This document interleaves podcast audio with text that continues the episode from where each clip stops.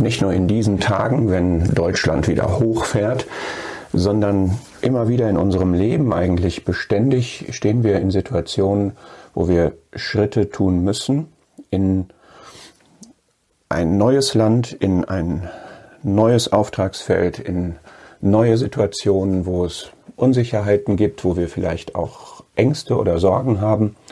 Und ich möchte gerne ein paar Gedanken weitergeben aus einer Situation aus der Bibel des Volks Israel, wo das auch genau in dieser Lage sich befand und wo Gott sehr, sehr hilfreich, sehr, sehr klar mit ihnen gesprochen hat und ihnen eine Verheißung gegeben hat, sie aber auch an ihre Geschichte erinnert hat, wo es viele Fehler, wo es viel Versagen, wo es viel Sünde gab und wo er sich noch einmal vorgestellt hat, wie er wirklich ist und wie er zu seinem Volk steht, was er für sein Volk bedeutet. Und was in dieser Geschichte so besonders schön ist, dass er immer wieder sie daran erinnert, schaut, ich habe meine Macht vor euren Augen gezeigt. Ihr konntet das sehen. Es sind nicht nur Worte, ich habe das nicht nur gesagt, dass ich beispielsweise der Allmächtige bin, sondern ihr habt es erlebt. Und ich finde diese Formulierung vor euren Augen so rührend, dass ich darüber eine kleine Serie gerne machen möchte. Und ähm, heute ist einmal das Intro. Wir bewegen uns da im fünften Buch Mose in den ersten Kapiteln. Wir sind am Ende der Wüstenreise, fünfte Mose 1. Sagt uns das in Vers 1 und 3. Da kommen jetzt die Worte, die Mose zu ganz Israel geredet hat, diesseits des Jordan. Sie waren noch nicht über den Jordan gegangen und das Ganze spielt sich ab, Vers 3 im 40. Jahr. Und Mose bekommt hier von Gott den Auftrag, eine, eine lange, lange Rede zu halten, wo er Bezug nimmt auf die Geschichte des Volkes Israel, um daraus Schlüsse zu ziehen für das Jetzt und für das, was kommt. Und das Ganze wird hier eingeleitet in Vers 5 mit einer ganz bemerkenswerten Formulierung, diesseits des Jordan im Land Moab fing Mose an, dieses Gesetz auszulegen, indem er sprach. Das heißt, es geschieht jetzt hier eine Auslegung des Gesetzes. Der Begriff heißt auch eingraben, einprägen. Und in der Tat folgen dann im weiteren Verlauf, insbesondere ab Kapitel 12, etliche Vorschriften. Im Grunde wird das Volk darauf vorbereitet, wenn ihr jetzt nach dieser Wüstenreise in das Land Kanaan hineingeht, dann äh, gebe ich euch die Regeln für das Leben im Land. Das ist im Grunde die Ausrichtung dieses ganzen Buchs, fünften Buchs Mose, Deuteronomium, Wiederholung des Gesetzes. Das sollte auch alle sieben Jahre gelesen werden, damit man sich daran erinnert. Das war also wirklich nochmal eine, eine Vergewisserung über das Gesetz, was die Grundlage der Beziehung zwischen Gott und seinem Volk war. Aber was hier in den ersten elf Kapiteln im Wesentlichen geschieht, ist Geschichte. Und Mose sagt jetzt also, ich lege dieses Gesetz aus, ich, ich präge es euch ein, ich verdeutliche es euch, indem ich euch Lektionen aus eurer Geschichte erteile. Und das mache ich, damit ihr noch einmal die Augen dafür öffnet, wer Gott ist und wer ihr selbst seid, wie die Beziehung zwischen Gott und euch ist, wie Gott mit euch gehandelt hat und was wir daraus schließen können, wie das in der Zukunft auch sein wird. Er nimmt dabei Bezug auf einige markante Punkte und die möchte ich in den nächsten Folgen dann auch in den Mittelpunkt stellen. Und was ich jetzt gerne machen möchte, ist einfach so als Vorspann zu zeigen, wie Gott hier vorgeht, um vor dem Einzug des Volks in das Land sie noch einmal wirklich zu erreichen und sie noch einmal auszurichten. In Kapitel 1 bis 3 ist im Grunde, das werden wir dann sehen, ein, ein Rückblick auf die Wüstenreise und zwar ausgehend vom Horeb, also jetzt die letzte Passage, immer mit Rückblicken in das, was dort erlebt wurde. Und ab Kapitel 4, da geht Mose sozusagen in die Gegenwart und sagt in 4 Vers 1, und nun Israel höre auf die Satzungen und auf die Rechte, die ich euch zu tun lehre, damit ihr lebt und hineinkommt und das Land in Besitz nehmt, das der Herr euch und euren, das der Herr eurer Väter euch gibt. Das heißt, Mose sagt jetzt, es geht darum, die Gesetze zu halten, damit ihr lebt und hineinkommt. Und tatsächlich war das eine Frage von Leben und Tod, Gott gehorcht zu haben, jetzt am Ende der Wüstenreise, wo die ganz, ganz viele umgekommen sind, von denen, die ausgezogen waren, alle bis auf zwei. Und Gott hat den Glauben zum Prüfstein letztlich gemacht.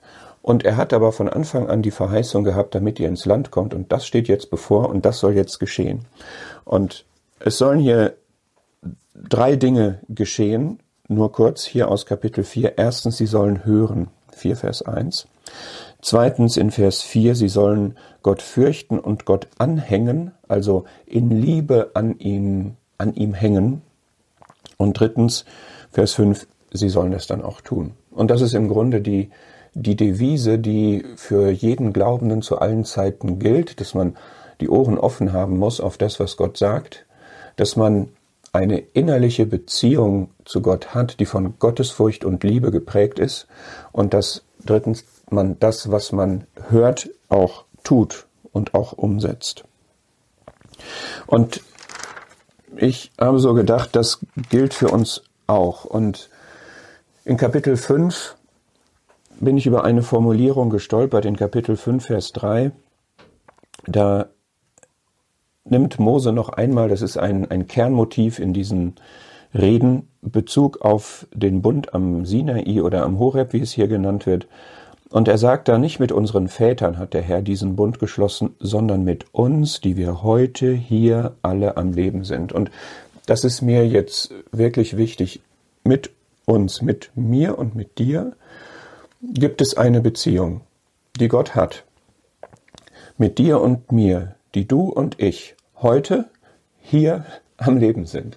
Und wir stehen hier vor Gott und wir müssen Rückblick machen auf unser Leben. Und wir haben eine Gegenwart, in der wir stehen. Und wir haben einen Weg, den wir gehen und einen Ausblick. Wir haben eine Berufung, die vor uns liegt, in der wir leben sollen. Und wir haben eine Verantwortung. Und wir stehen jetzt hier vor Gott und müssen uns entscheiden. Und wir müssen uns immer wieder entscheiden. Und wir müssen immer wieder die richtigen Entscheidungen treffen. Und die richtigen Entscheidungen sind die, die Gott uns aufs Herz legt, die sich aus Gottes Wort ergeben, die sich aus Gottes Wegweisung ergeben, aus Gottes Wesen und Wirken ergeben. Und diese, die Grundlage dafür, und das möchte ich auch lesen hier aus Vers 29, ist die Gottesfurcht. Das war damals, als Gott dieses Gesetz am, am Sinai gegeben hat, da war das sein Ziel und er hat es so gesagt zu Mose, der zitiert das hier in 5. Mose 5, Vers 29, möchte doch dieses ihr Herz ihnen bleiben, mich alle Zeit zu fürchten und alle meine Gebote zu halten, damit es ihnen und ihren Kindern wohl ergehe auf ewig. Der Grundsatz der Beziehung zu Gott, das ist diese Gottesfurcht, die mit Liebe gepaart ist. Und das Ziel davon ist, dass es uns Glaubenden wohl ergehe. All das, was Gott angeordnet hat, ist nicht ein, ein willkürlicher Herrscherakt, sondern es ist etwas, was der Schöpfer seinem Geschöpf aufgegeben hat, damit es seiner Bestimmung gemäß leben und folglich wohl leben, gut leben, wohlergehen kann. Und davon sich abzuwenden, ist schädlich, ist verhängnisvoll. Davon ist die Geschichte des Volkes Israel, wie sie hier rekapituliert wird, ein beredtes Zeugnis.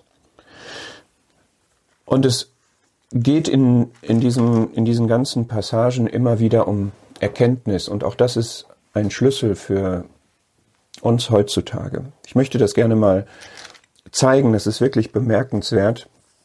Es geht um Erkenntnis erstens von Gott. 4 Vers 39, so erkenne denn heute und nimm zu Herzen, dass der Herr der Gott ist, im Himmel oben und auf der Erde unten keiner sonst.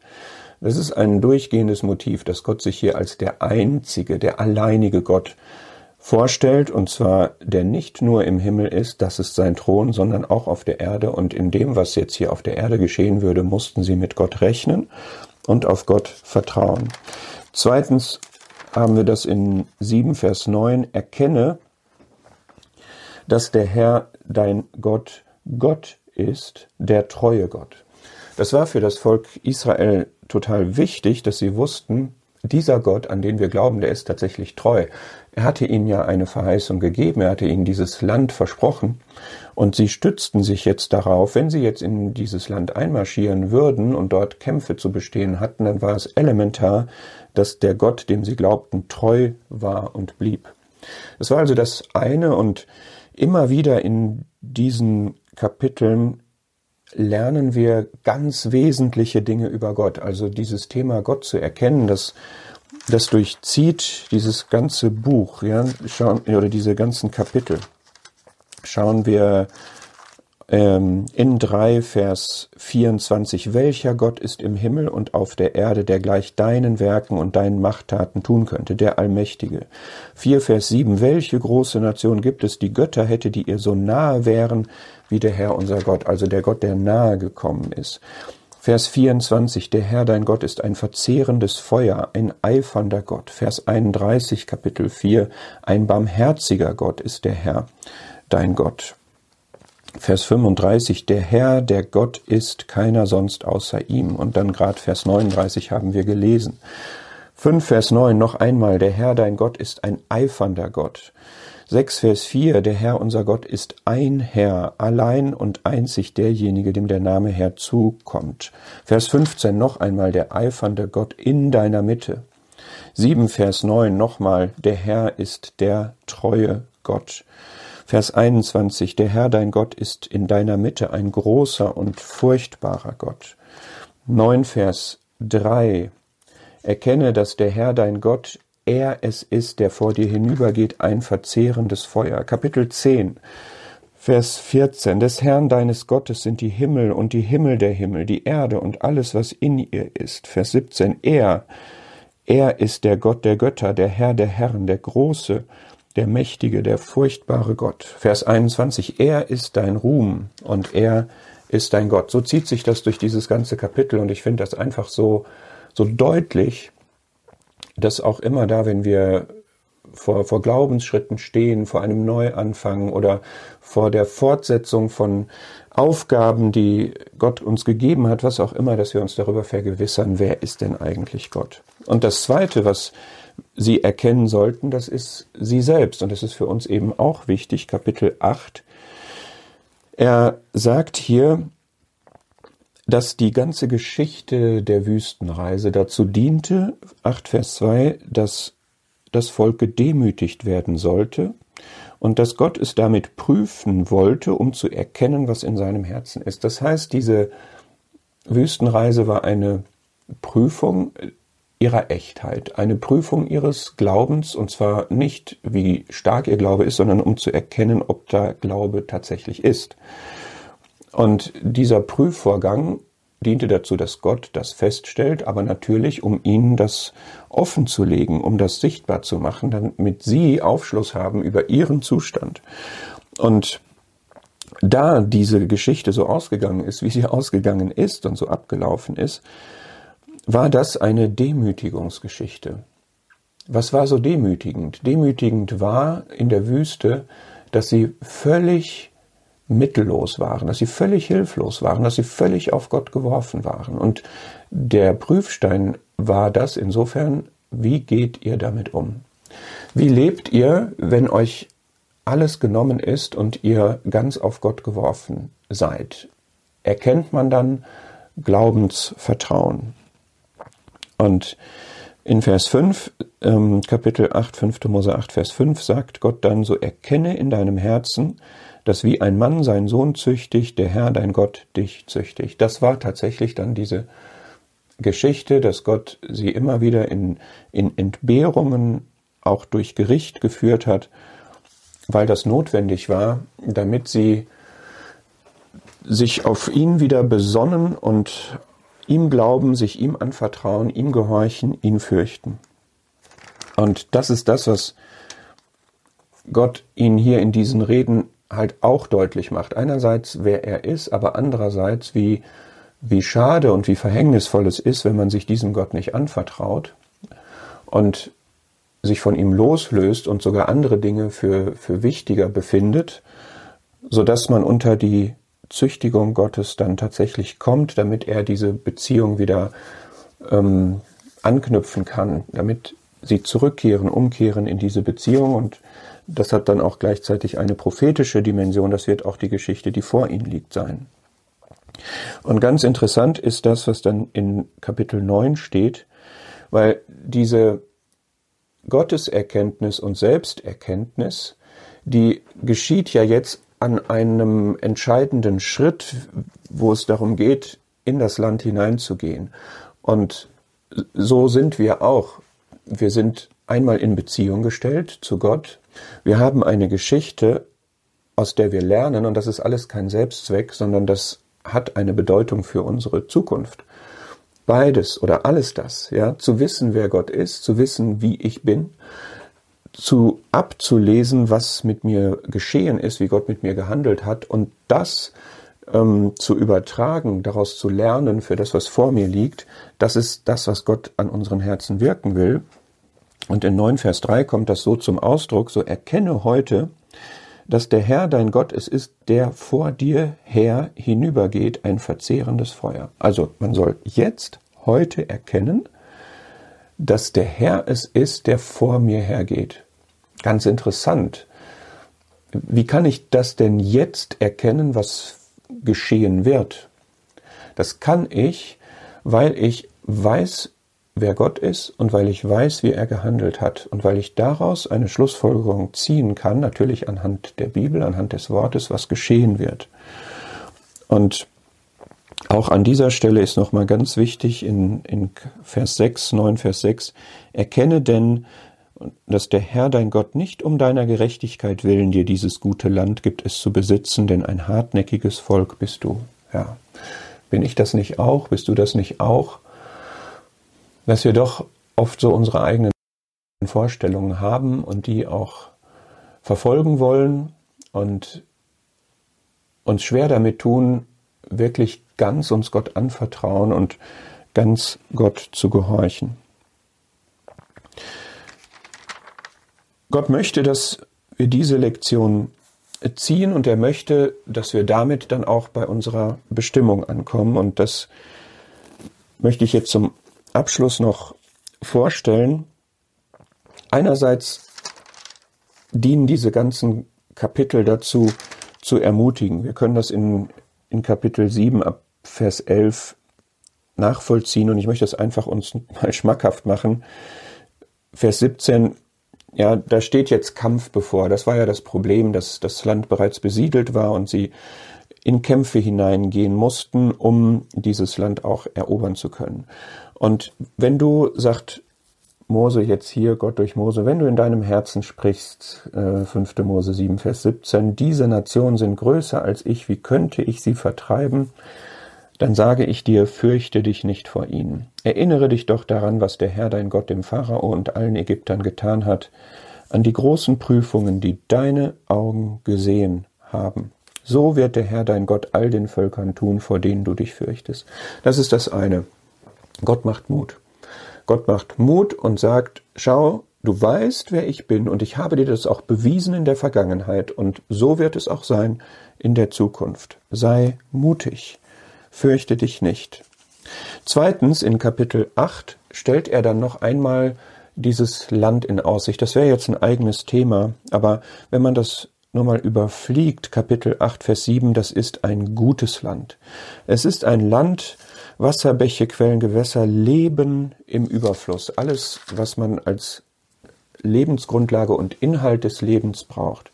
Es ist ein Land, in dem man rundum versorgt ist. Lass uns das jetzt mal geistlich übertragen. Das, wozu wir berufen sind, wozu wir bestimmt ist, das gibt uns Fülle, das gibt uns Überfluss, das gibt uns Versorgung mit Lebensmitteln, das, was wir für unser geistliches Leben brauchen. Es gibt uns darüber hinaus aber auch Freude und Genuss. Und es gibt uns auch diese bergbaulichen Aussagen hier, es gibt uns auch Ressourcen, es gibt uns Möglichkeiten, uns zu betätigen. Es gibt uns Herausforderungen. Es kann uns produktiv, konstruktiv machen.